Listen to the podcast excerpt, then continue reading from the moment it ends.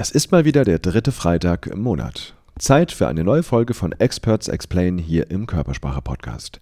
Heute spreche ich mit Martin Limbeck. Martin ist einer der führenden Verkaufstrainer im deutschsprachigen Raum und mit ihm spreche ich über Schlüsselerlebnisse, die ihn als Menschen geprägt haben, über die Bedeutung von Selbstwert und Selbstliebe und darüber, welche Rolle für ihn Emotionen im Verkauf spielen. Ich bin Dirk Eilert und ich freue mich, dass du wieder eingeschaltet hast.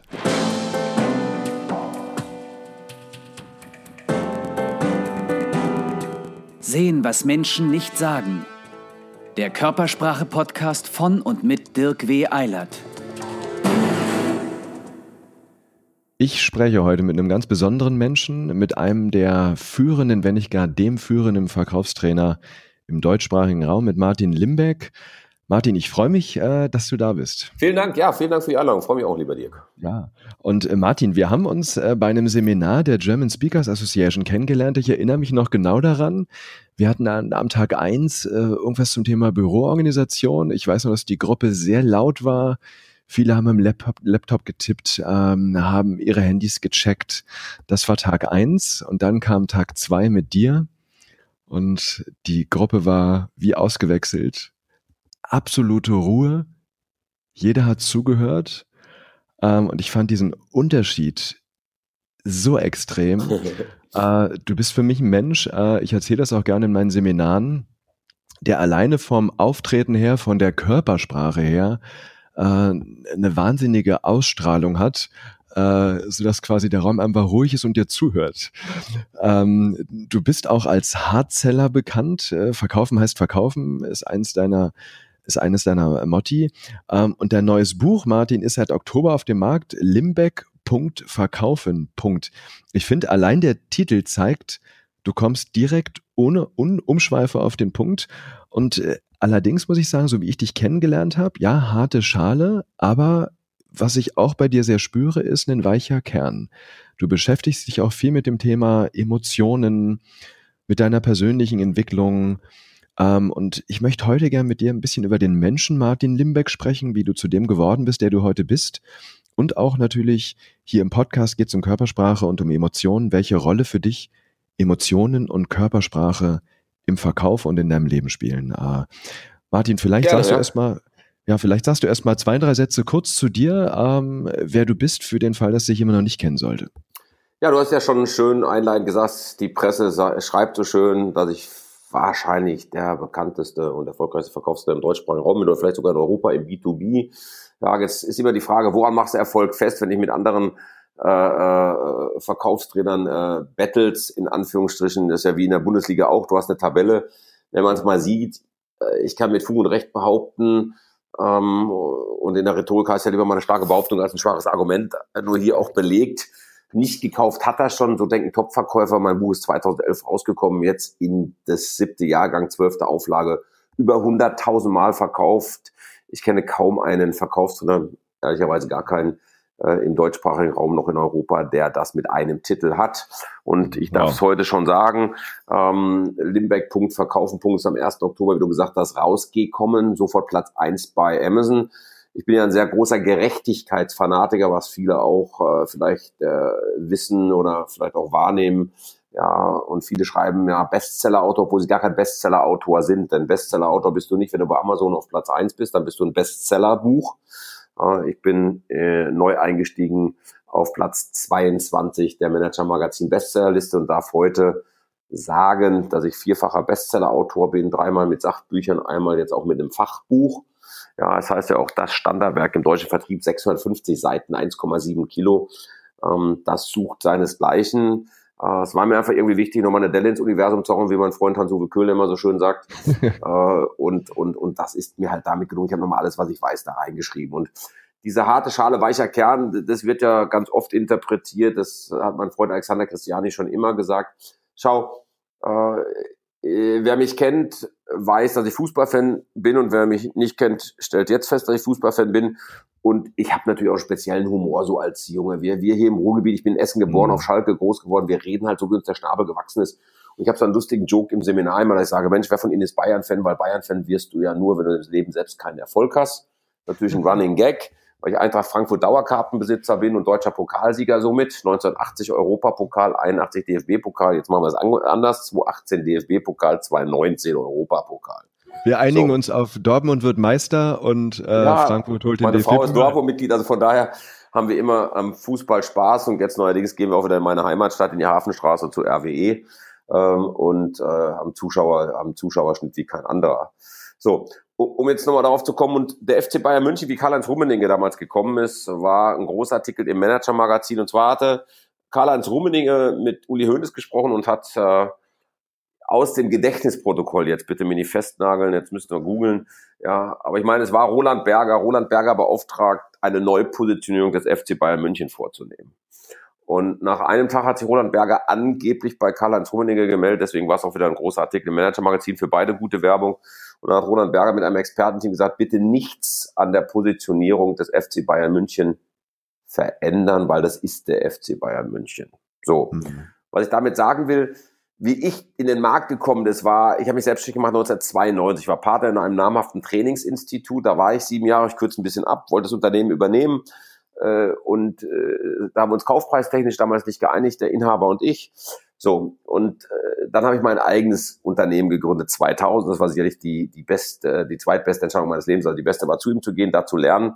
Äh, ich habe da auch sauber eine Million D-Mark, 980.000 D-Mark, also knapp eine Million D-Mark an Franchise-Gebühren bezahlt. Also ich bin da sehr versöhnt und glaube er auch mhm. im Nachgang. Und habe dann mir den Markt angeschaut. Also dann gab es eine Vera Birkenbiel, gehirngerechtes Lernen, ein Jörg Löhr Motivation, ein Lothar Seiver Zeit, ein Edgar Geffroy Clienting. Und dann war da der kleine Martin. Und der kleine Martin hat überlegt, wie werde ich denn bekannt? Und dann hatte ich das Glück, ich rede bewusst heute von Glück, weil über Glück kann man ja auch philosophieren, was ist Glück? zur richtigen Zeit immer richtige Leute kennenzulernen. Und einer davon war noch heute mein väterlicher Freund und auch Berater Thomas Lündong von den Lündong-Studien. Mit Tommy arbeite ich jetzt seit 2004 schon zusammen. Und dann habe ich überlegt, was könnte ich denn machen? Dann gab es noch Hans-Uwe Köhler, den Love-Seller und Erich Norbert Dutois, der auch großes Vorbild war. Also machen wir daraus das neue Hard-Selling. Was war das neue Hard-Selling? Eine, ein abschlussorientiertes Verkauf mit gleichzeitiger langfristiger Kundenbindung. Mhm. Mir war aber klar später durch Positionierungsexperten, du probierst ja aus, du weißt alles nicht vorher, dass ich dann irgendwann in die Schublade komme. Das war mir eben am Anfang nicht so bewusst, dass ich dann für alle eben der Hard-Selling-Experte irgendwann bin. Und so war es auch. Mhm. Und zu der Zeit war das natürlich, viele haben immer noch verbunden mit dem Hard-Selling-Experten, das alte Hard-Selling, anhauen, umhauen, abhauen, Kundenbindung gleich null, Kunden werden im wahrsten Sinne des Wortes über den Tisch gezogen und die dabei entstehende Reibungswärme sollte als Nestwärme vom Kunden empfunden werden. so, das war ich nie, das bin ich auch nicht. Jetzt, du bist ja auch äh, so äh, sehr stark im Gesichtslesen unterwegs. Schau, jetzt guck dir mal mein Dranbleiber-Kinn an. Soll ich mir das Kinn wegoperieren lassen? Jetzt bin ich noch groß, 1,89 Meter, wieg äh, äh, 97 Kilo, mach halt Gewichtheben, Kettlebell-Training, um halt noch fit zu sein, mach aber auch Yoga.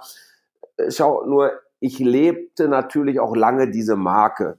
Heute bin ich das bei weitem nicht mehr. Früher war ich natürlich auch eher noch durch mein eigenes Unvermögen und meinen eigenen fehlenden Selbstwert auch mal jemand, dazu stehe ich heute, aber nicht, weil, weil ich es wollte, sondern weil ich es nicht besser wusste. Ich habe auch mal im Seminar, wenn einer Co-Trainer werden wollte und alles besser wusste, den habe ich auch mal vor der Mannschaft getötet, weil ich beigebracht bekommen habe, es gibt hier nur einen Wolf im Rudel, der was zu sagen hat als Trainer, das bist du, das war meine alte Programmierung. So, und, und, und deswegen kommen heute noch die Leute und sagen, ja, das ist doch der HCR, das war ich mal. Möchte ich auch nicht leugnen. Das hat mich zu dem gemacht, der ich heute bin. Wir machen heute Projekte im Interimsmanagement. Wir, äh, die Limbeck Group hat mittlerweile 25 Leute. Wir bauen Unternehmen auf. Wir haben eine eigene Online-Technik. Ich bin gerade an einer KI-Komponente dran für Telefone. Es gibt eine kleine Lücke im Markt, sprich eine Gesetzeslücke. Du kennst das, du rufst bei Lufthansa an, dann sagen die aus Trainingszwecken wird mitgeschnitten, sagen sie ja oder nein. Sonst mhm. darfst du nicht mitschneiden.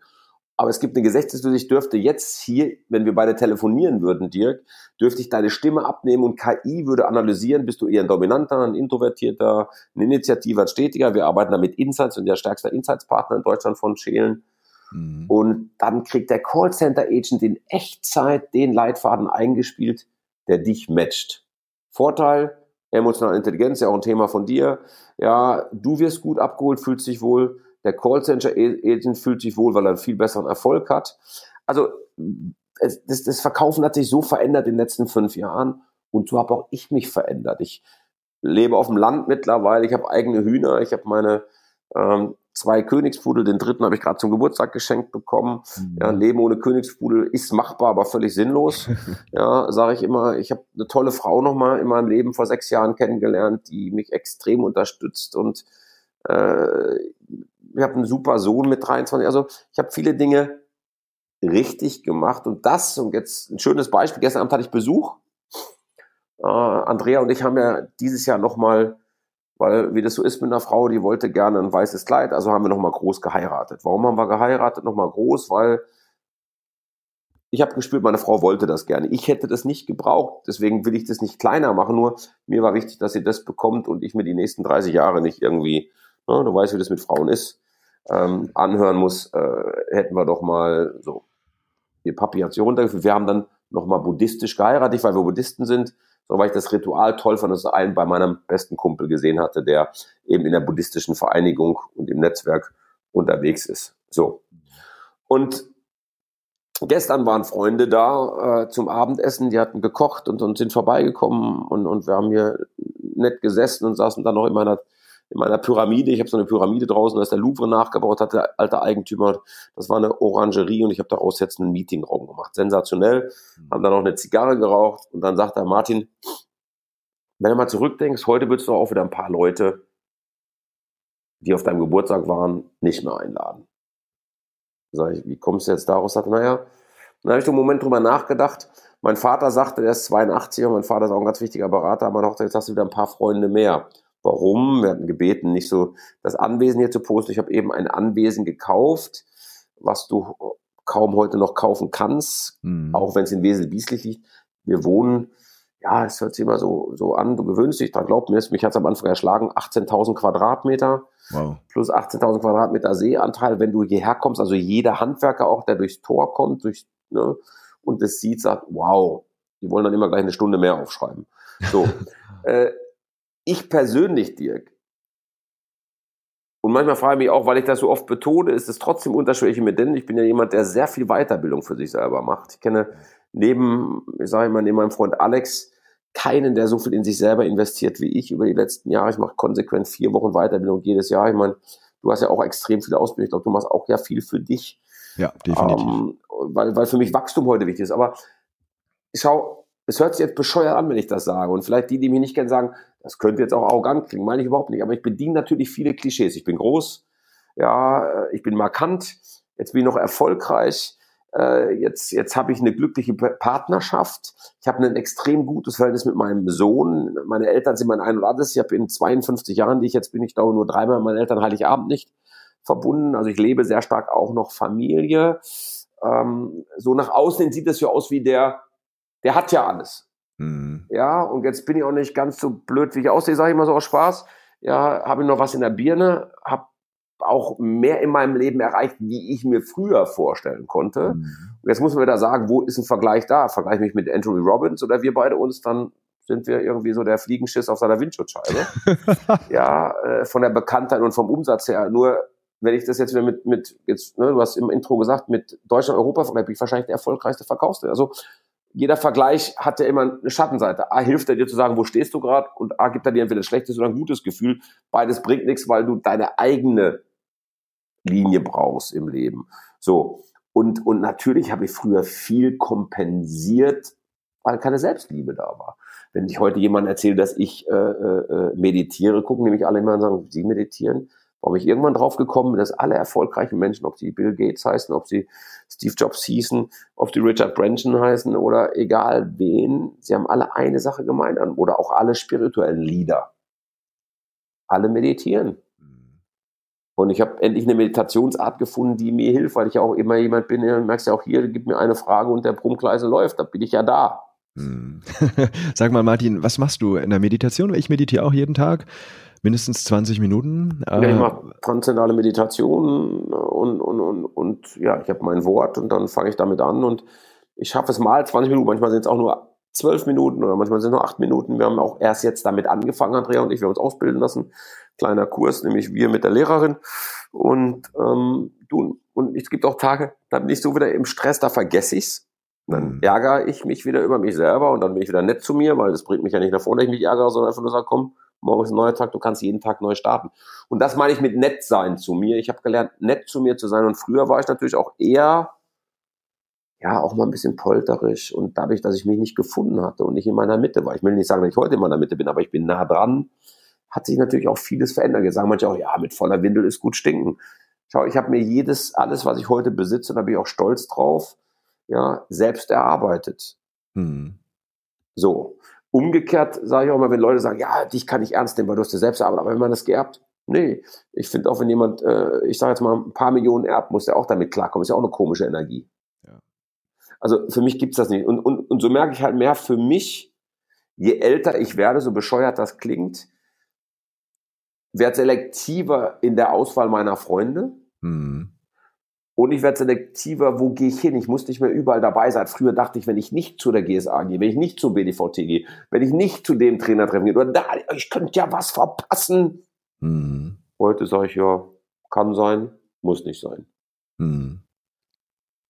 Das klingt nach einem Weg, den du für dich gegangen bist. Du hast deine Persönlichkeit entwickelt. Du hast gerade von Selbstwert, von Selbstliebe gesprochen. Äh, hast da gesagt, dass das früher bei dir nicht so ausgeprägt war. Äh, deswegen, Martin, die Frage, was waren denn Schlüsselerlebnisse für dich, die dich als Mensch geprägt haben äh, und ja, die auch diese, ja, nennen wir es Transformation in Richtung Selbstwert, in Richtung mehr Selbstliebe gebracht haben? Schau, das waren natürlich ganz, ganz, ganz, ganz viele Begegnungen, aber es fing schon früh an. Da merkte ich, irgendwas stimmt an manchen Stellen mit mir nicht, will ich jetzt, ja doch, doch, ja doch, formulieren wir es mal so, stimmt mit mir nicht oder irgendwas, irgendwas ist nicht rund, sagen wir es mal so, was auch immer rund ist. Schau, ich glaube ja eins, ähm, ich bin jetzt Baujahr 66 und äh, ohne ihm nahe treten zu wollen, weil er hat es ja auch nach seinem besten Wissen und Gewissen gemacht. Mein Vater war jetzt keiner, der mich mit körperlicher Liebe, also in den Arm nehmen und mhm. äh, verbaler Liebe übergossen hat, ja. Mhm. Äh, mein Sohn hat später mal gesagt, Papa, äh, du musst mir nicht so oft sagen, dass du mich liebst, das weiß ich doch jetzt. Also Honig im Kopf ist einer der schönsten Filme, wie ich finde, der das oh, deutlich ja. macht. Ja. So, und mein Vater hat das von zu Hause gar nicht gekannt. So, wenn ich meinen Vater heute da habe, der nimmt mich in den Arm, der küsst mich, der sagt, ich liebe dich.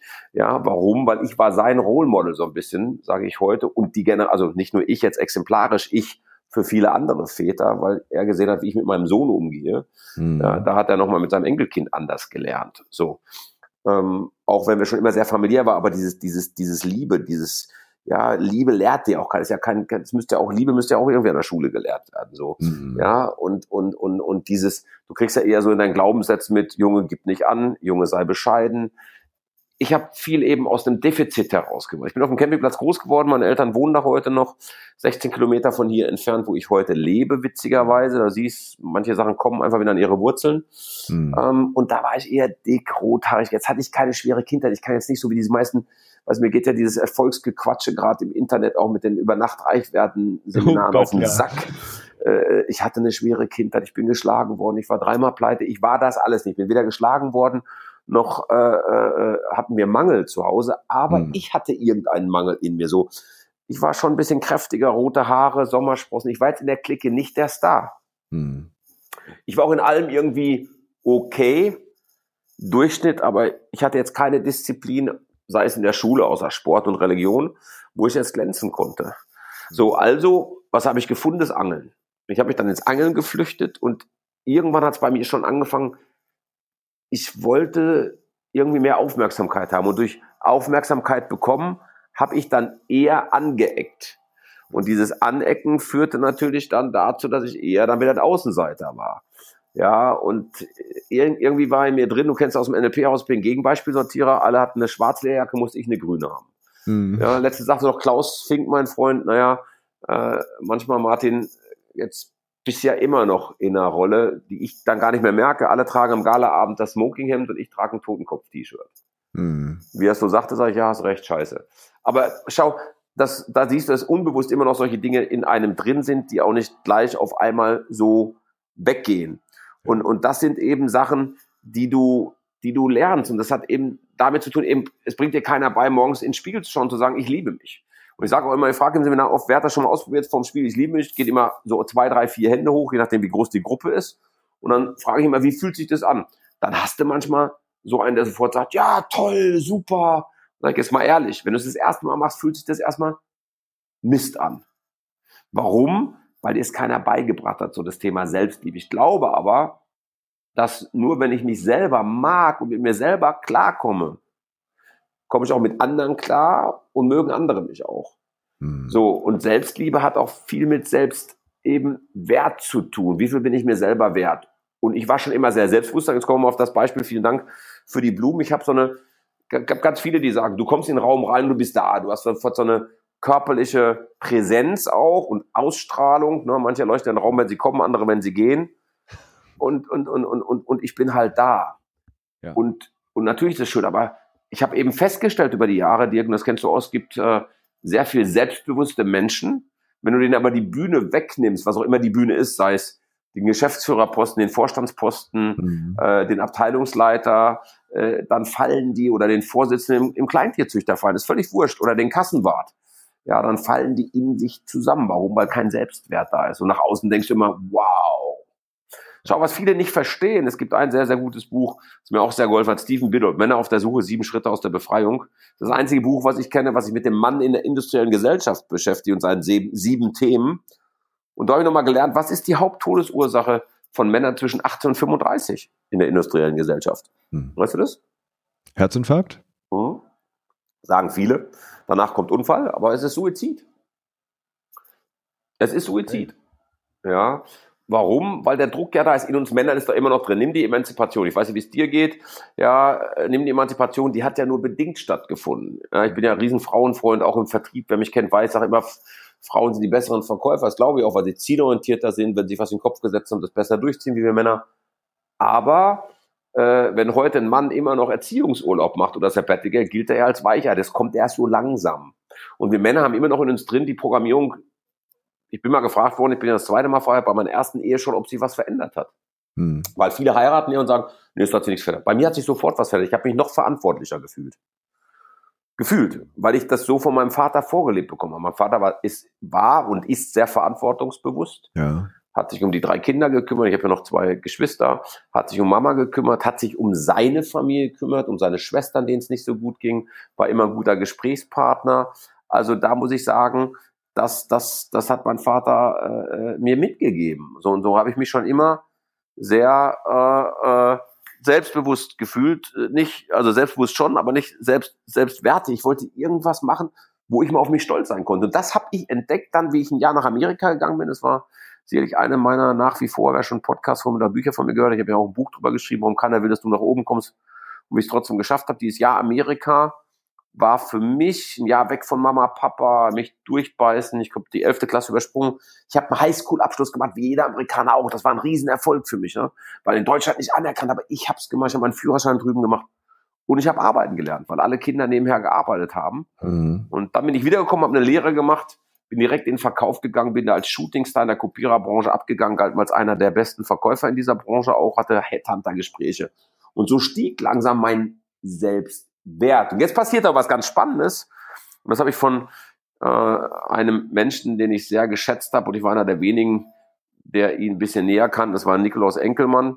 Mhm. Und von Nikolaus hatte ich mal dieses Bild bekommen, zumindest habe ich bei ihm das erste Mal gesehen und er hat das so schön gezeigt. Der hatte mal aufgezeigt auf dem Flipchart, werde nie vergessen, einen Baum. Mhm. Und dieses Bild werde ich seitdem nie vergessen. Und dann hat er diesen Baum aufgemalt und hat gesagt, okay, stell dir vor, 20 Meter hoch dieser Baum ja, wie tief sind die Wurzeln? Jetzt komme ich nicht mit Flachwurzler, sage ich dann immer, sondern die Wurzeln, wenn der Baum 20 Meter hoch ist, sind noch 20 Meter tief. Und dann passierte wieder was Spannendes in meiner Karriere. Jetzt, jetzt hatte ich dann endlich Erfolg. Jetzt war ich wer?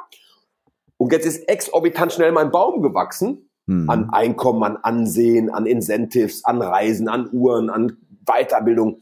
Aber meine Wurzeln sind nicht im selben Maße mitgewachsen. Hm. Was passierte jetzt wieder? Es kamen so die ersten an, Flu, äh, ja, so ersten, ja, Arroganz, bisschen Angeberei, ne, so irgendwie. Und da bin ich wieder dankbar für mein Elternhaus, weil mein Vater mir beigebracht hat und meine Mutter auch, auch wenn du den, den Spruch als Kind gehasst hast, aber er hat so viel in sich, vergesst nie, wo du herkommst. Hm. Vergesst nie deine Wurzeln. Und ich bin und bleib halt der einfache Junge aus dem Ruhrgebiet, ja, der redet, wie der Stab ihm gewachsen ist und der eben die Natur braucht. Ich merke zum Beispiel, Natur ist für mich total wichtig, ja. Wenn ich hier morgens bei mir aufwache, Dirk, und, und die Sonne geht auf, im, ne, das Haus steht hier so wie der alte Eigentümer war, der Eigentümer der Kieswerke hier. Ich wohne also direkt an einem alten Kiessee. Mhm. Wenn ich jetzt mit dir spreche, gucke ich von meinem Büro aus hier auf den See und äh, dann, dann geht mir das Herz auf. Ja? Und manchmal kann ich selber immer noch nicht fassen, und da sind wir wieder beim Thema Selbstwert und Selbstbewusstsein. Manchmal sitze ich hier mit 52 und denke, Schatz, kneif ich mal, ist das wirklich unser Zuhause hier? Hm. Ja, und, und, und dann, dann sagt sie ja. So. Und so. Weißt du, jetzt kriegst du dann schon irgendwie wieder mit vom Verlag, darf ich noch nicht posten, ja, erst Ende des Monats halt. Ja, ähm, das Thema mit, mit, mit, mit, mit, mit dem Bestseller. Ja. Und dann, weißt du, dann, dann kam halt das nächste, ich habe mal mit dem Schamanen gearbeitet, das war auch so eine Begegnung, der mir sagte, Limbeck, du bist wie eine Vase. Da kann man noch so viel Erfolg reinfüllen, du hast keinen Boden und da läuft alles durch. Mhm. Und ich muss mich heute noch dazu zwingen, so einen Erfolg wie die Bestsellerliste, mich mal hinzusetzen, eine Zigarre zu rauchen, vielleicht einen Wein aufzumachen oder was auch immer, äh, essen gehen oder einfach nur mal eine Stunde da sitzen und einfach mal Dauergrinsen machen und sich darüber freuen, dass du das erreicht hast. Mhm. Aber was passiert? Du hackst es ab und sagst, ja, normal, war ja, war ja auch klar. Hat ja auch jeder wieder von dir erwartet. Ne? Ja. So.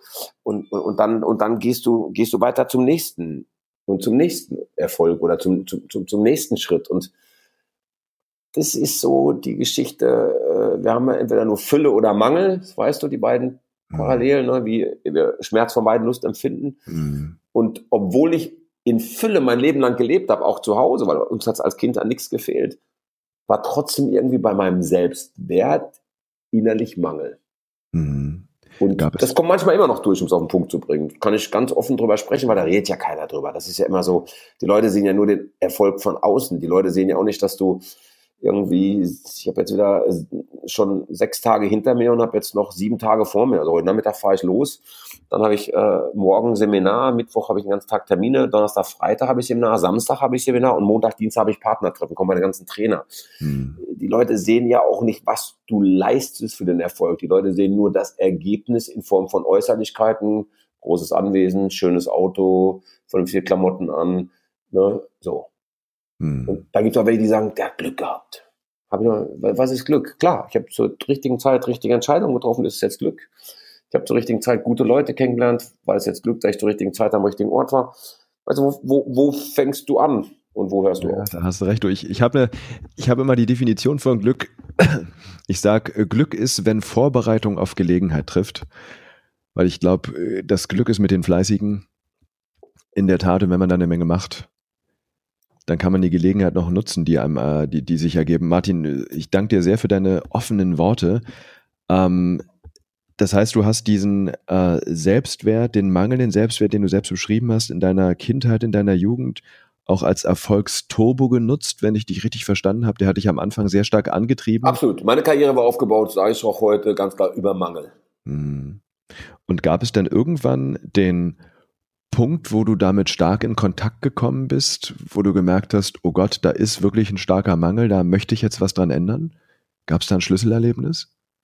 Ah, da gab es da, da, da gab's ja ganz viele. Zum Beispiel das, ein Schlüsselerlebnis war zum Beispiel eine Sache, die ich heute nie wieder machen würde. Aber ich war Jungschau. Ich habe meine Ex-Frau kennengelernt und ich bin heute auch jemand, der positiv darüber spricht, weil es war die richtige Frau zur richtigen Zeit mit der Energie, die ich ausgestrahlt habe, sie angezogen habe. Und mein väterlicher Freund, du hörst schon, ich finde es wichtig, es kam auch in dem Buch von Stephen Billup bei den sieben Dingen rüber, ist wichtig, ältere Freunde zu haben, um Wissen zu bekommen, jüngere Freunde zu haben, um Wissen weiterzugeben. Und da war ganz schön eine Sache, äh, dass du ältere brauchst, um, um, um Wissen zu bekommen. Und meine Ex-Frau hat bei meinem Steuerberater gearbeitet. Also so habe ich den Steuerberater durch sie natürlich bekommen. Ich bin auch da geblieben, wo alle gesagt haben, wie wir uns trennten. Wie kannst du das machen? Heute hat sie keinen Kontakt mehr zu ihm und ich habe immer noch Kontakt und das seit vielen Jahren dass sie keinen mehr hat.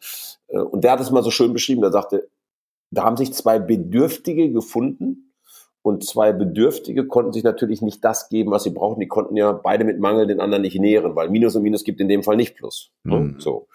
Und das war ein schönes Schlüsselerlebnis. Zum Beispiel, meine Ex-Frau hat mir zur Hochzeit geschenkt damals, dass sie aufhört zu rauchen. Ich rauchte zu dem Zeitpunkt nicht. Und wer mit einem Raucher zusammen ist, kennt es ja, äh, es ist schon anders, wenn du mit dem Raucher zusammen bist, als mit dem Nichtraucher zusammen bist. Wenn mhm. einer raucht, der andere nicht raucht.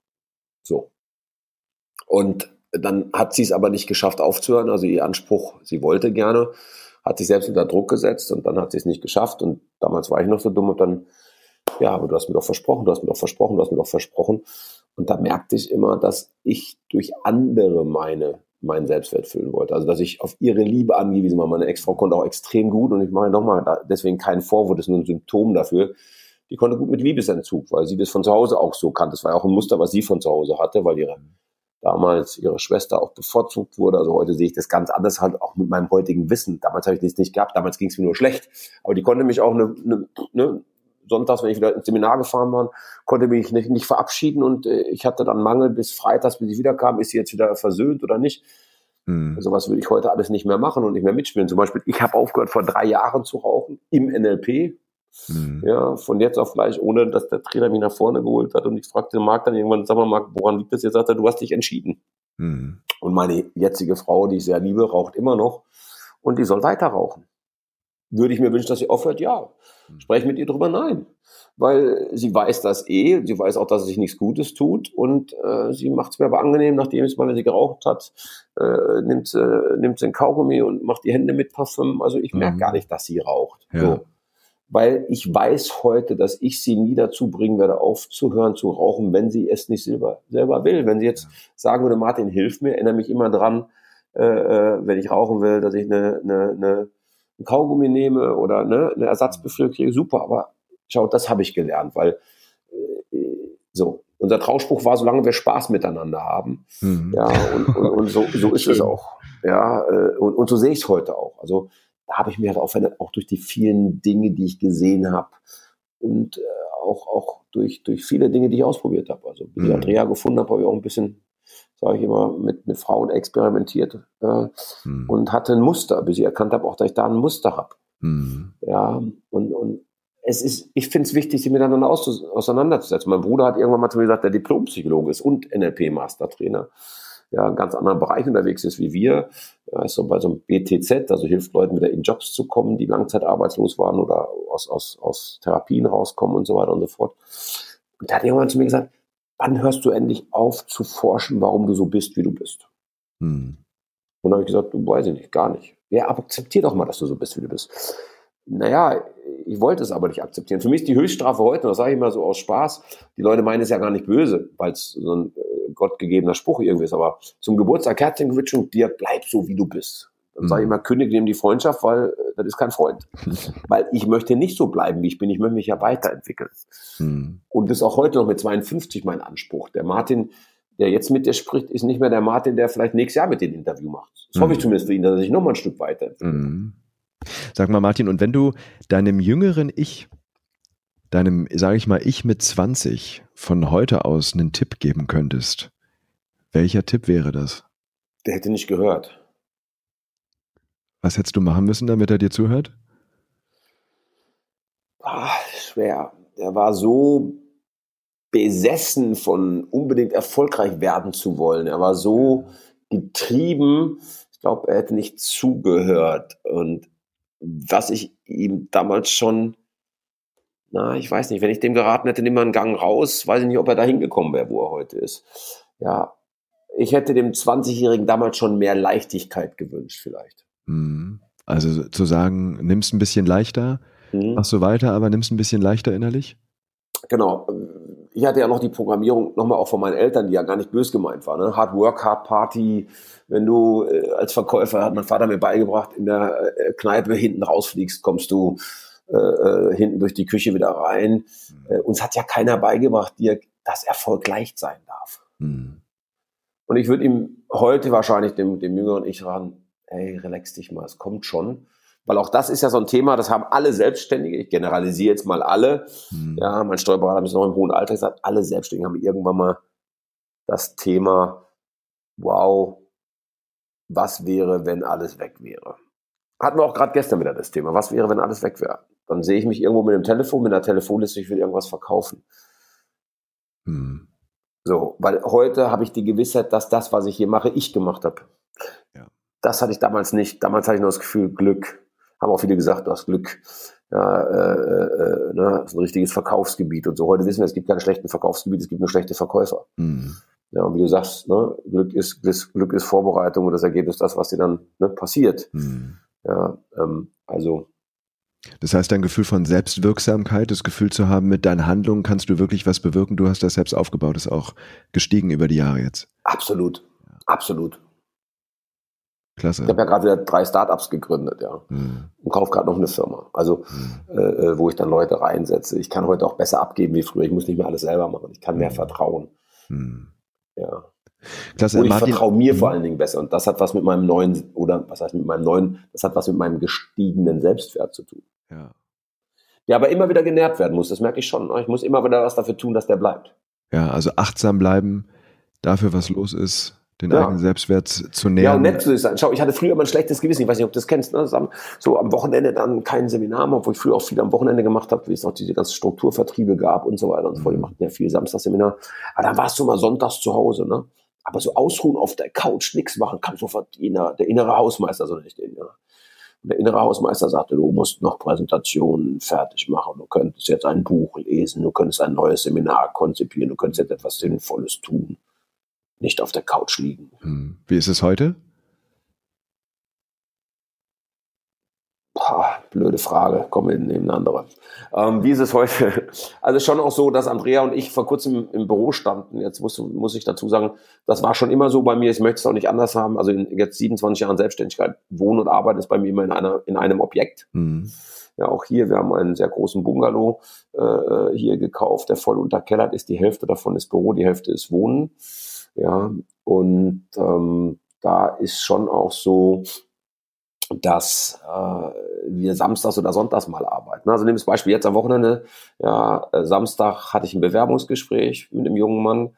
Dann äh, sind wir mittags zum Fußball zu Rot-Weiß gegangen und abends kam noch mein Mitarbeiter, wir hatten einen verloren, der kommt jetzt wieder zurück, weil er gelernt hat, ah, da ist ja nicht so, wie er sich das vorgestellt hat. Und wir nehmen den zurück, weil wir im Guten auseinandergegangen sind. Also bei uns mhm. kannst du auch zurückkommen, wenn du im Guten gehst. Mhm. Und äh, so, dann war Sonntag. Sonntag, was haben wir Sonntag gemacht? Sonntag haben wir äh, ein bisschen geschlafen und dann ähm, ja, kamen abends Freunde. Mein Sohn ist gekommen, wir haben zusammen gegessen ja, und waren auch zwei, drei Stunden im Büro. Ach stimmt, ich habe gestern drei Podcasts aufgenommen selber in meinem Podcastraum hier in meinem Studio. Ich habe ein richtiges TV-Studio unten bei uns in, in, in Sesel im Haus drin, weil es eben voll unterkellert ist. Also wir arbeiten immer irgendwie. Aber ich kann heute auch, um das zu beantworten, ich kann heute auch einen Tag mal nichts machen. Mhm. Nur Fernseh gucken im Sinne von Fußball. Wir gucken sonst sehr wenig Fernseh. Ja, und äh, das, das, das kann ich schon. Aber das musste ich lernen. Mhm. Ja, und ich sage mal, es gibt ja auch nichts Schöneres, als den Job zu machen, den man liebt. Ja, wobei ich, ich immer eins äh, unterschreiben möchte an der Stelle nochmal, Dirk, das geht mir so ein bisschen auf den Zeiger. Ich weiß nicht, wie, wie es dir geht, da ist ja auch wieder letztendlich jeder anders. Aber viele Menschen sind ja auch immer so unterwegs, dass sie sagen, wenn du dein Hobby zum Beruf gemacht hast, dann hast du nicht einen Tag in deinem Leben gearbeitet. Das sehe ich halt komplett anders, ja. Also für, für, für mich ist, ist, ist, ist ne, das hier kein Hobby, mein Job. Sondern für mich ist es schon äh, ein harter, harter Job hier, ja, den wir machen. Ja, und äh, mein Hobby ist Angeln oder meine Hunde, ja, und, und, und das will ich nur damit sagen. Also das ist schon so eine Sache, wo ich sage, das ist eben nicht ähm, mein Hobby zum Beruf gemacht, dann hast du nicht einen Tag in deinem Leben gearbeitet, das sehe ich komplett anders. Ja, das, das sehe ich auch komplett anders, das hast du recht. Also was ich... Was du machst es gerne und das, das ist das, was du sagst. Ich finde, ja. Job muss genauso Spaß machen genau. wie deine Freizeitaktivitäten. Es kann nicht sein, dass du dich dahin quälst und am Wochenende genau. dein, in deinen Freizeitaktivitäten deinen, ja, wie, wie sage ich, deinen Genuss zu holen oder deine, deine, Richtig. deine, ne? Dafür ist das Leben einfach Erfüllung. kurz. Genau. Das sehe ich auch so. Das ist das, was ich meinte. Zu lieben, was man tut und vor allen Dingen, ich finde, auch den Beitrag zu lieben, den man, den man damit gibt. Also äh, ich mache meinen Job auch, weil ich hoffe, damit die Gesellschaft ein bisschen schöner zu machen. Die Sachen, die wir Das habe ich früher zum Beispiel auch überhaupt nicht gemocht, ne? wenn Leute gesagt haben, ja, äh, wie ich noch so 30 auch war, ja, ich mache das, um die Gesellschaft ein bisschen besser zu machen oder äh, die Erde ein bisschen äh, schöner zurückzulassen, wie ich vorgenommen habe. Und in der Tat ist es auch heute meine Motivation. Hm.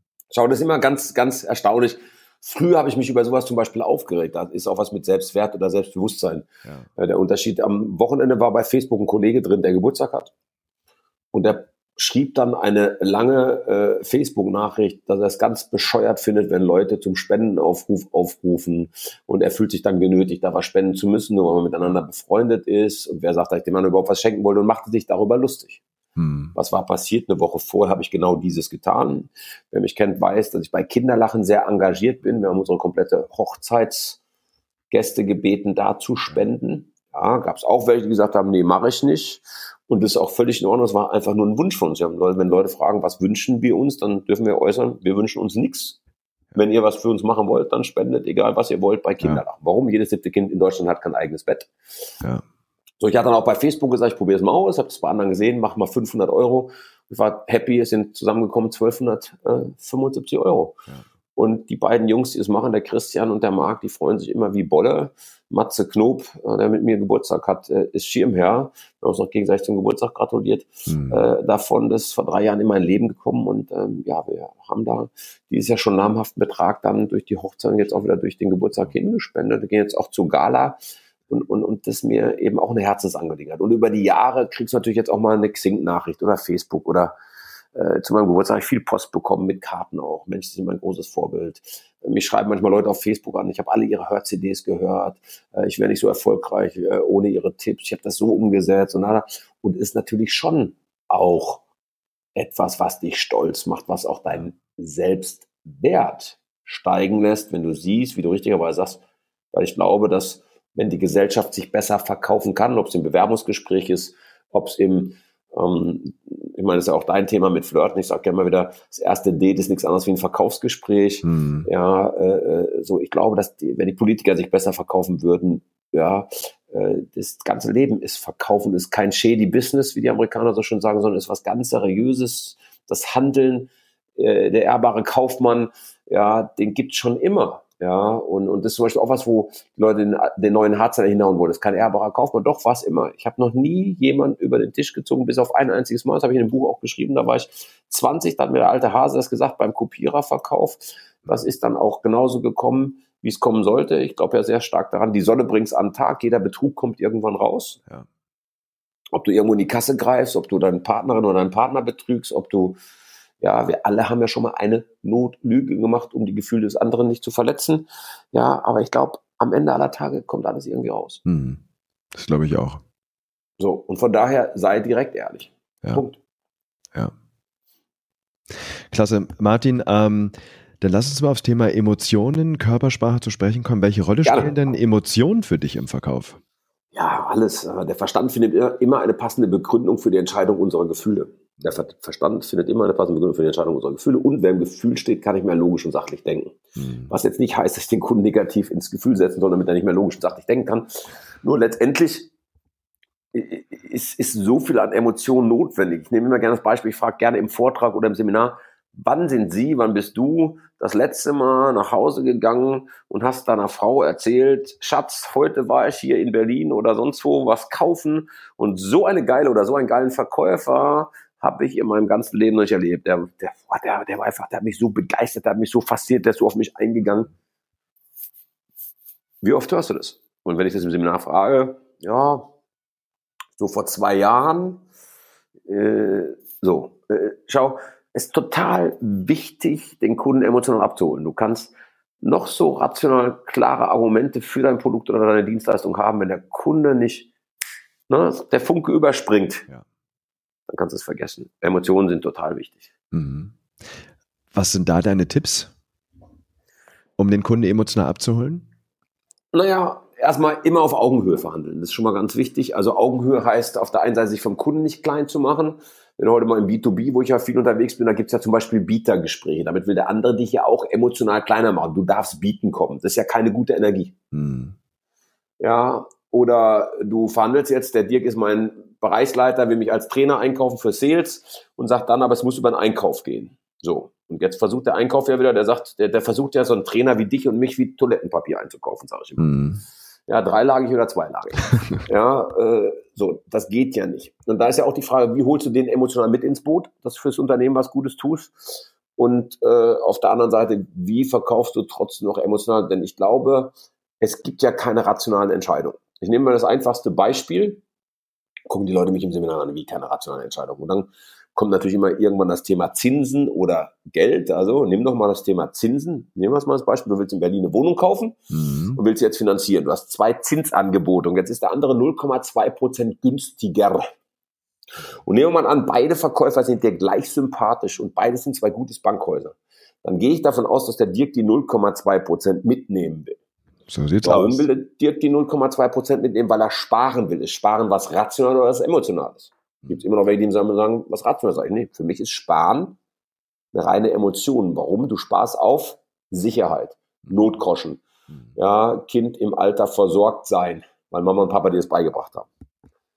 Es gibt keine rationale Entscheidung. Jetzt komm nicht mit, ja klar, wir müssen alle essen und trinken, sonst sterben wir, klar. Das ist ein notwendiges Grundbedürfnis, nimm Maslow. Ja, nur was ist denn ne, letztendlich wirklich das Thema? Wirklich das Thema ist, es ist immer am Ende aller, aller Tage die Emotion. Und die Frage ist halt, wie gut machst du es? Und das hat immer was mit Extrameilen zu tun, mit Begeisterung zu tun. Ich nehme einfach das Beispiel. Mhm. Ich bin jetzt 300 Kilometer umgezogen von meinem alten Heimatort, oder um es genau zu sagen, 271 von Haustür zu Haustür. Mhm. Und habe immer noch meinen Autoverkäufer in der Frankfurt. Warum habe ich den in Frankfurt noch? Erstens, ich kenne den jetzt seit knapp zwölf Jahren. Zweitens, ja, der kümmert sich wie kein zweiter. Andrea und ich hatten vor kurzem einen Autounfall, wie ähm, Frankfurt in Nürnberg gespielt hat. Hm. Ja, war nicht schön, hätte auch ganz anders oh ja, ausgehen das habe ich auf Facebook gesehen, die, die Bilder. Genau. Die hattest du gepostet. So. Ja, und, und, und, und es ist wirklich gut gelaufen. So, und jetzt nimm das Beispiel. Das ist ein schönes Beispiel. Das Auto ist fünf Monate alt, 4.500 Kilometer drauf. Mhm. Was machte die Versicherung? Die hatte dann zum ADAC, der uns abgeschleppt hat, einen Gutachter geschickt, der das Ding wieder auf der Hebebühne gehabt, noch hat er das vermessen, ja, äh, und hat schon mal einen Preis rausgehauen. Und wenn du jetzt eben nicht so viel Ahnung hättest von Autos, ja, dann hätte es wahrscheinlich den anderen gegeben, der sofort abgerechnet hätte mit der Versicherung. Mhm. Aber ich hätte für das Auto, wenn ich es in eine Restwertbörse gepackt hätte, nie das Geld gekriegt, dass ich ungefähr wieder beim Kaufpreis gewesen wäre. Mhm. Und das Gutachten war eigentlich nur oberflächlich. Also was haben wir gemacht auf eigene Kosten? Erstmal, aber dann mit der Versicherung verhandelt und er hat sich um alles gekümmert. Er hat mit der Versicherung verhandelt, er hat mit der Versicherung geschrieben. Wir haben das Auto jetzt nach Frankfurt geholt. Ja, er sagte beim Abladen, sagte der technische Leiter, der witzigerweise auch bei mir, da siehst du Emotionen, wie wichtig sind, bei mir im selben Block sitzt. Mhm. Beim Fußball, Block 28 bei der Eintracht. Ja, der hat sofort auch gesagt, Martin, ich habe mir das Auto angeschaut, das ist mindestens 10.000 Euro mehr Schaden. Und der Karosseriebau, der es abgeladen hat, sagt, ohne ich, ohne ich auf der Vermessung sagt, das ist Doppelte. So, weil ich damit sagen will, der kümmert sich so dermaßen, ja, dass ich einfach sage, cooler Typ, ich muss mir um nichts kümmern, der weiß, ich habe Hektik und ich weiß, ich bin in guten Händen. Hm. Das ist Emotionen. Oder ich bin irgendwann bei ihm gewesen, wo ich dieses Auto hier bestellt hatte, sagte ich, äh, die haben so Akustikbilder in ihren, ihren Räumen hängen. Das hätte ich gern für mein Büro, so ein ne, Bild von einem Auto hier, äh, der Marke, schön Akustikbild. Ja, ähm, so. Also sagt er, Martin, ich kümmere mich. Dann rief er mich zwei Tage später und sagte, Martin, tut mir leid, geht nicht. Sag ich, wie geht nicht?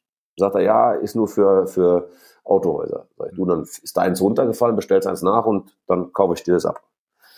Nee, geht nicht. So, pass auf. Ich hole mein Auto ab, sagt er irgendwann zu mir, der Thomas heißt der, sagt, mach mal die Augen zu. Ich habe ein Geschenk für dich mach die Augen zu. Und dann hat er so ein Akustikbild mit original meinem Auto drauf, das, was ich gekauft habe, wow. mit meinem Nummernschild rein. Wow. Fotomontage gemacht, mit dem das Auto zugelassen ist. MOML 991. Ja, und hat, hat es selber unterschrieben mit seinem Namen drauf, Thomas Petri. Ja, sensationell. Wow.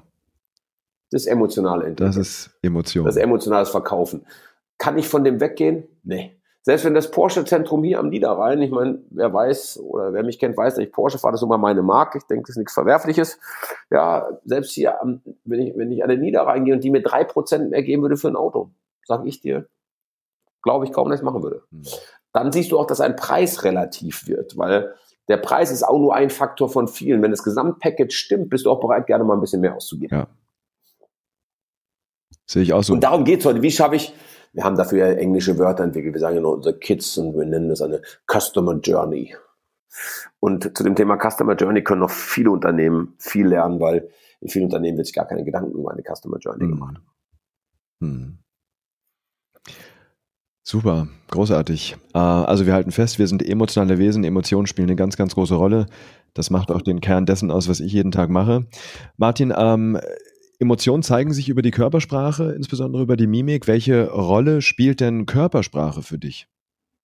Ja, eine ganz große Rolle. Ne? Wir haben auch einen Baustein, wo wir Körpersprache im Seminar sprechen. Jetzt nicht so tief wie du, ja, äh, das Ganze machst. Ich habe ja vor drei Jahren auf einer Netzwerkveranstaltung in Kreta einen Menschen kennengelernt, der sehr mein Herz gekommen ist. Es war ein Gesichtsleser hm. und äh, wir machen jetzt das erste Seminarjahr zusammen. Äh, der Michael und ich, und, und, und der las mein Gesicht. Ja, und da gibt's ja auch unterschiedliche Herkünfte wieder, wie, wie, ne, äh, wo es dann von wem ist und, und wie es einer macht, so, ne? Und ähm, wir reden halt von 72 Punkten auf der Stirn. Wir haben eben nicht nur ähm, Augen, Nase, Mund und Ohren, sondern eben auch die Kopfachsen, äh, unterschiedliche Naturelle und so weiter und so fort. Du kennst dich da ja bestens aus. Mhm. Und Ja, wobei Martin, da muss ich kurz dazu sagen, also ich mache ja weniger Statik, also weniger Psychophysiognomie, sondern worum es bei mir geht, ist die Dynamik quasi. Ja, genau. Das heißt, ich schaue nur, ich schaue mir die Bewegung im Gesicht an, Mikroexpressionen und so weiter. Und, und wir machen es eben statisch, wie du richtigerweise gesagt hast, ja. Aber auch wie ein Gesicht, und damit hat er mich gekriegt, wie ein Gesicht sich verändert. Mhm. Ne, über die Jahre, durch die Erfahrungen auch. Also ich glaube zu 100 Prozent, dass das funktioniert. Ich habe das auch mal mit den Insights gebenchmarkt. Auch da funktioniert das super zu sehen. Also lange Rede, kurzer Sinn, da kannst du, da kannst du Menge machen, aber Körpersprache natürlich schon auch in unseren Seminaren. Sitzt er mit verschränkten Armen da, nimmt er den Kugelschreiber in die Hand, fängt er an zu spielen, ist er abgelenkt. Aber wir machen es natürlich jetzt nicht so tief, wie du es tust, Mhm. aber es ist schon ein Teil, sprich, sagt er ja und schüttelt den Kopf oder sagt er ja und nickt auch dabei. Also da gibt es ja schon Signale des Körpers, die du leicht ohne jetzt unbedingt gleich eine Ausbildung machen zu müssen, lesen kannst als Verkäufer oder Verkäufer oder als Führungskraft. Und ich sage mal, der beste Tipp ist einfach offen wahrnehmen, was los ist. Genau. Und wenn ich was sehe, ist einfach mal zurückkoppeln, sich zu trauen, es auch anzusprechen, wertschätzend. Absolut. Ähm, das ist das, das beste Schön in Learning. der Ich-Botschaft, ich habe gerade den Eindruck, ich fühle gerade, ich spüre gerade für mich, Genau, genau. äh, kann es sein, dass, so. Ja. Und da bin ich, da bin ich total, da bin ich total bei dir. Großartig. Klasse, Martin. Es war ein äh, sehr offenes Gespräch. Äh, dafür bedanke ich mich. Ich habe noch als Abschluss ähm, vier äh, Sätze für dich, die du einfach spontan beendest. Das erste, was dir in den Kopf kommt. Okay. Mein bester Tipp für ein erfolgreiches Leben ist.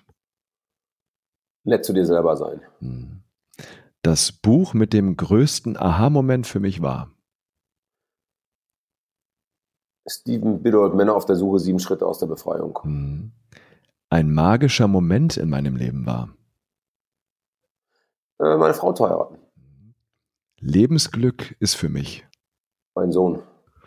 Großartig. Martin, ich danke dir sehr. Alle, die mehr über dich erfahren wollen, ich verlinke deine äh, Homepage in den Shownotes. Du hast auch einen eigenen Sehr gerne. Podcast. Leaders Café wird hier auch in den Shownotes verlinkt. Sag nur ganz kurz deine Homepage einmal für alle, die es direkt aufschreiben wollen. www.martinlimbeck.de in einem durchgeschrieben www.martinlimbeck.de Großartig. Und dein Podcast heißt Leaders Café. Leaders Café, Limbeck. Podcast. Ja, und äh, ich bettel mich immer mit diesem Herrn Eilert. Kennst du den? Der erste Mal vor mir, mal bin ich vor ihm, aber immer irgendwie sind wir so unter den ersten zehn, was mir sehr gut gefällt. Ne? Ja, sehr gut. Mir auch. So kann es weitergehen. Ja, absolut. Großartig. Ich wünsche dir eine ganz, ganz tolle Woche. Ich dir auch, mein Lieber. Vielen Dank für die Großartig. Einladung. Hat Spaß gemacht Ich mit dir danke jederzeit dir. wieder, mein Ich Lieber. danke dir. Ciao. Ciao.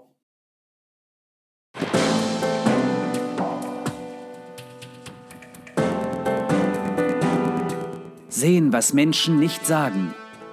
Der Körpersprache-Podcast von und mit Dirk W. Eilert.